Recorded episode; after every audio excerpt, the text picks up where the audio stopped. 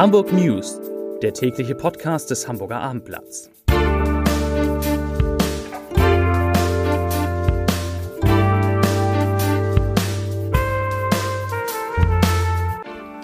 Herzlich willkommen in einer neuen Podcast-Woche beim Hamburger Abendblatt. Mein Name ist Lars Heider und heute habe ich für Sie, für euch exklusiv die neuen Corona-Regeln die ab Mittwoch in Hamburg gelten sollen und die der Senat erst morgen vorstellen wird. Alles schon vorab hier. Außerdem natürlich die Schmach des HSV gegen Sandhausen, die Pläne für Hamburg-Schulen nach den Sommerferien und es gibt eine Wende in der Affäre um Hamburgs Innensenator Andi Grote. Zunächst aber die Top 5, die Top 5 der meistgelesenen Texte auf abendblatt.de. Bisschen bereinigt um HSV-Geschichten, sonst doppelt es sich zu sehr. Platz 5. Wohnen in Hamburg, wie Corona den Markt beeinflusst. Platz 4. UKE droht nach tollem Jahr deutliche Verschlechterung. Platz 3. Bei Airbus drohen Entlassungen. Platz 2. Doppelte Sensation bei Hagenbeck und Hagenbeck. Und Platz 1. Wetter.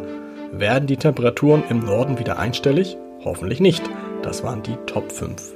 Ja, liebe Freunde des Hamburger Abendblatts, äh, mir fehlen die Worte. Und das will ja wirklich etwas heißen, wie Sie, wie ihr wisst, denn ich habe mir vieles vorstellen können, aber dass der HSV am letzten Spieltag der zweiten Bundesliga nicht mal ein Unentschieden im Volksparkstadion gegen Sandhausen, wo immer das auch liegt, gegen Sandhausen hinkriegt, das kann ich wirklich nicht fassen. Es war so leicht wie nie in dieser Saison in die Bundesliga aufzusteigen und selbst trotz der desaströsen Leistung in den vergangenen Wochen hätte der HSV ganz leicht sich noch in das Relegationsspiel gegen Werder Bremen, gegen Werder Bremen retten können wenn man einfach unentschieden gegen Sandhausen gespielt hätte, das hätte gereicht. Und dann hat der HSV, Sie, ihr habt das alle mitbekommen, derart peinlich mit 1 zu 5 verloren, dass man sich wirklich große Sorgen machen muss, nicht nur um die Gegenwart, sondern um die Zukunft unseres Hamburger Sportvereins. Denn der ist offenbar in die zweite Liga gekommen, um dort zu bleiben. Ja, äh, mehr kann man heute noch nicht sagen. Man, die Verantwortlichen sitzen zusammen und überlegen jetzt, wie es weitergeht, ob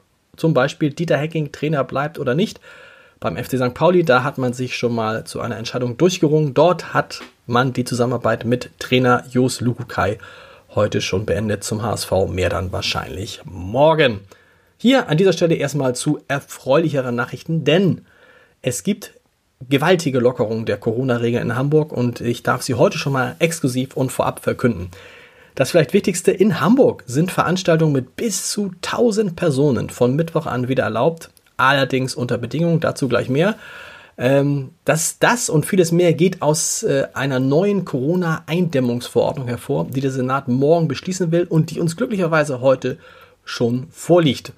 In dieser Verordnung wird streng nach Veranstaltungen im Freien und in geschlossenen Räumen sowie danach entschieden, ob diese Veranstaltungen mit oder ohne feste Sitzplätze auskommen.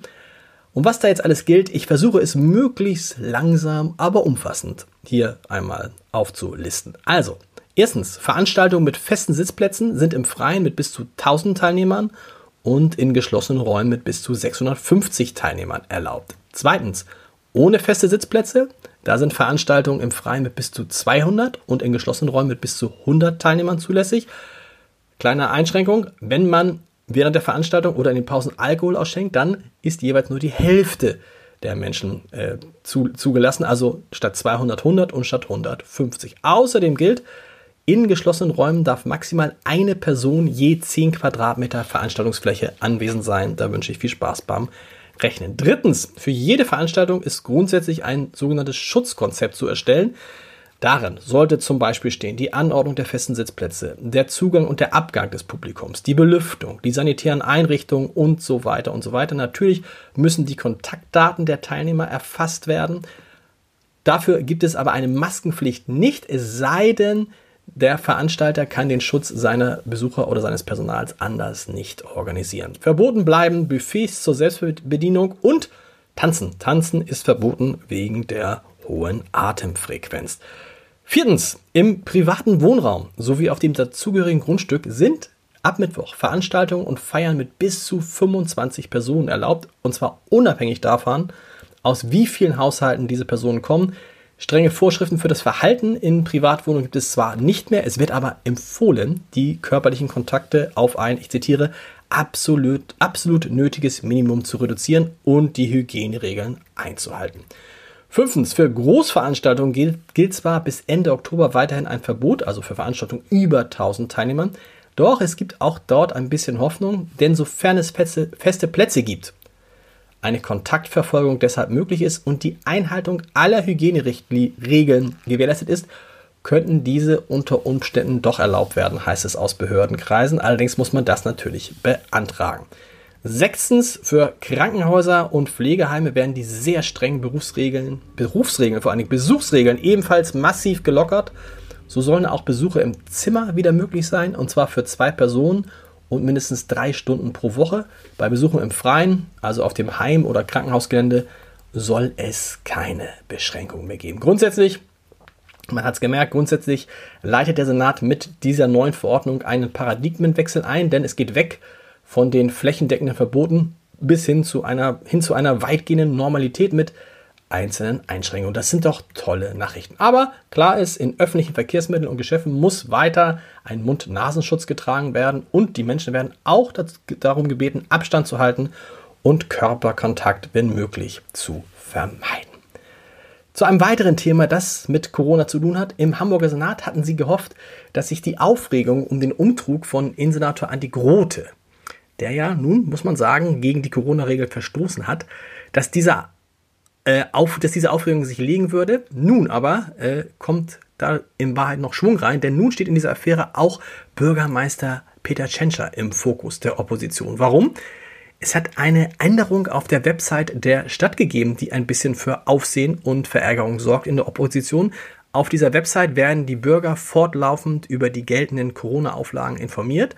Und äh, dort hieß es auch bis zum vergangenen Sonntag, also bis gestern, dass man sich mit maximal zehn Personen aus zwei Haushalten äh, treffen darf. Eine Ausnahme von dieser Regel gab es da nicht. Und äh, diese Ausnahme ist nun gestern am Sonntag dazugefügt worden. Das ist deshalb so wichtig, weil sich Andi Grote bei seiner Feier mit 30 Gästen in der Hafen City immer auf diese Ausnahmeregelung berufen hat. Nochmal, damit es alle verstehen. Bis gestern, bis gestern hieß es auf der Internetseite der Stadt, ich zitiere, das Beisammensein im öffentlichen Raum ist nur mit Personen aus dem eigenen Haushalt und den Personen eines einzigen anderen Haushaltes gestattet. Bei allen Treffen dürfen nicht mehr als zehn Menschen aus diesen Haushalten zusammenkommen. Die Kontaktbeschränkung gilt auch für die Gastronomie. Zitat Ende. Wie gesagt, von Ausnahmen keine Regel. Nun zu der neuen Version, die interessanterweise seit gestern einzusehen ist, nachdem das Hamburger Abendblatt mal nachgefragt hat, was eigentlich mit dieser Ausnahmeregelung ist. Da heißt es nun im letzten Satz, in der Gastronomie gelten die Kontaktbeschränkungen demnach nur, ich zitiere, wenn der Mindestabstand nicht eingehalten werden kann oder keine geeigneten Trennwände vorhanden sind. Demnach wäre es bereits seit längerem erlaubt, sich dort in der Gastronomie mit deutlich mehr als zehn Personen zu treffen. Vorausgesetzt, der Abstand wird eingehalten. Ein Schelm wer Böses dabei denkt. Ich bin gespannt, wie diese Affäre ausgeht. Noch was zum Thema Senat und zum Thema Corona. Ähm, Schulsenator Thies Rabe hat sehr genaue Vorstellungen davon, wie es an Hamburgs Schulen nach den Ferien weitergehen soll. Er will, dass der Unterricht an Grund- und weiterführenden Schulen genauso aufgenommen wird wie vor der Corona-Krise. Das wird ein kompletter Neustart, sagte Thies Rabe im Abendblatt-Interview. Und weiter, es wird also volle Unterrichtsstundenzahl in der Schule und das normale Ganztagsangebot mit der Früh- und Spätbetreuung, also vor 8 und nach 16 Uhr geben. Rabe wünscht sich, dass man in der Politik erkennt, dass die Schule in der Pandemie kein, dass die Schulen in der Pandemie kein Infektionsherd sind.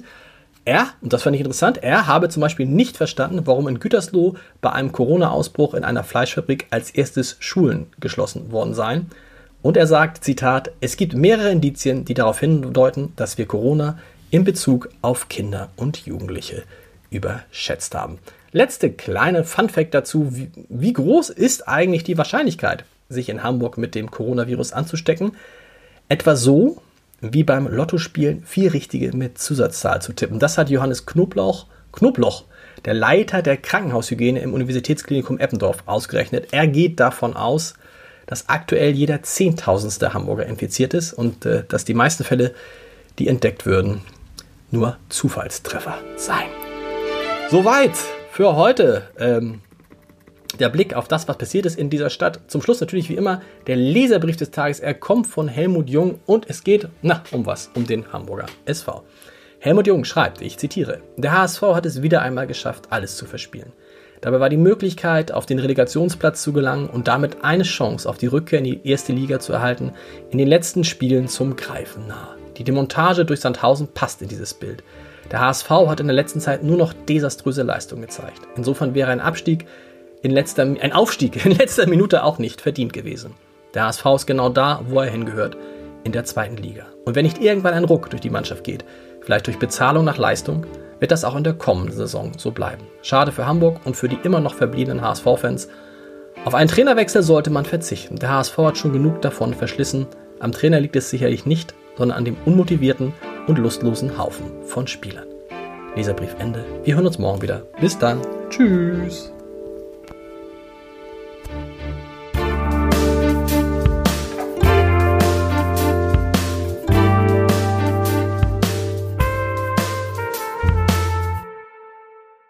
Weitere Podcasts vom Hamburger Abendblatt finden Sie auf abendblatt.de slash podcast.